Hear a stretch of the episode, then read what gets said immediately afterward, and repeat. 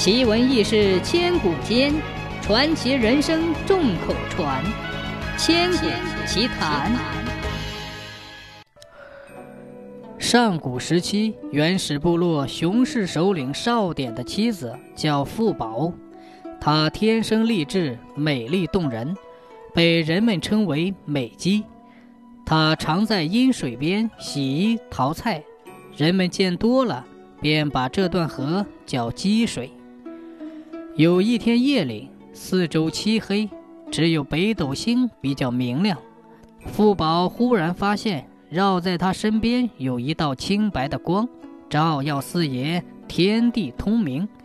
这是什么景象呢？富宝正在纳闷儿，忽然觉得一股热流涌动，原来是受孕了。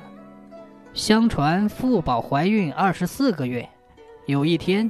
天空出现了五彩祥云，百鸟朝凤。此时，富宝在去水河畔生下一个男孩。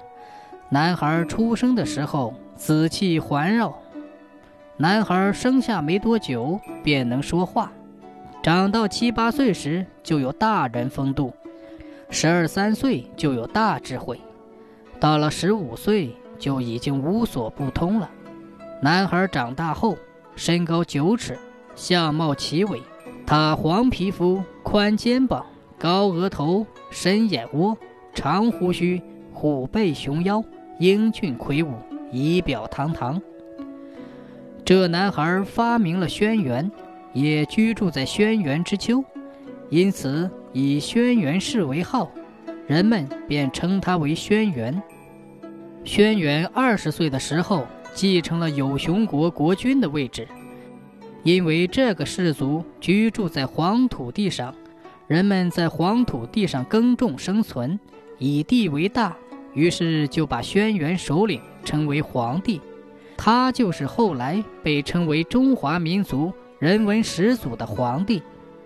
皇帝执政时天降吉兆，人们认为这是上苍的恩赐，降福人间。为了感谢天地神灵赐福，皇帝开始巡游天下，登临泰山，封禅膜拜，祈求上苍保佑华夏子孙能够永远幸福安康。皇帝听说崆峒山有个叫广成子的仙人，因养生求得道法，活了一千两百岁还没有衰老，于是不顾旅途劳顿，风尘仆仆的。去拜师问道。皇帝第一次去崆峒山求见广成子，这时他已经做了二十年的天子，已经四十多岁了。这一次，皇帝端坐在大象背上，元妃雷祖和女杰坐在木轮大车上，率领着大臣、武将、卫士等一百多人，声势浩荡。广成子对皇帝说。自你治理天下后，云气不聚而雨，草木不枯则凋，候鸟不到迁徙的季节就飞走了。我和你这样的人有什么好谈的呢？皇帝回到国都后，反思广成子的话，从此勤劳教思，忧国忧民，选贤任能，励精图治，创造文字，养蚕治丝，制造舟车。发明音律，创始医学，研究算术，创制婚姻，造就前人未有的丰功伟绩，开创了光辉灿烂的中华文明，深受万国拥戴和百姓的崇敬。就这样，过了六十多年，皇帝决定再次上崆峒山拜师问道。这一次。皇帝单独一个人悄悄地上崆峒山，一路上皇帝不辞劳苦，直到鞋底磨穿、脚丫磨破、寸步难行时，他就以膝代步爬上崆峒山。沙石如刀，溪破血流，皇帝所过之处，石子儿都被鲜血染红，形成了一条血路。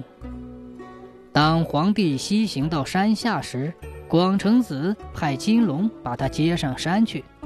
皇帝见到广成子，稽首再拜，请教如何修身养性，才能达到长生不老。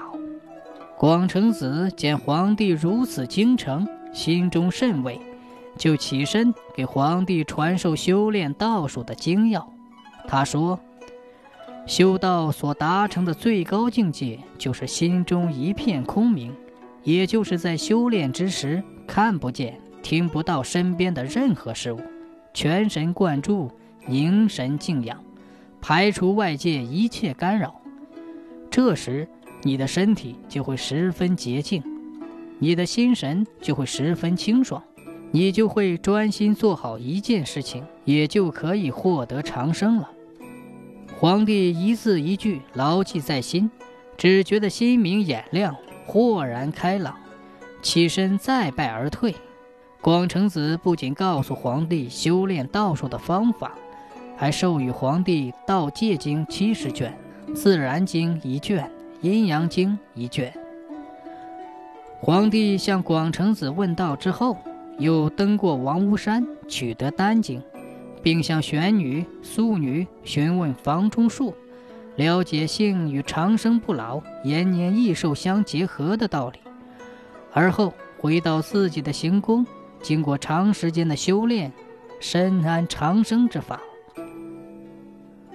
有一天。从天上突然飞下一条龙，那条龙有着威武的眼睛和长长的、闪着银光的龙须，整个龙身透着金光，降临时好像带来万匹金缎，笼罩着整个天空。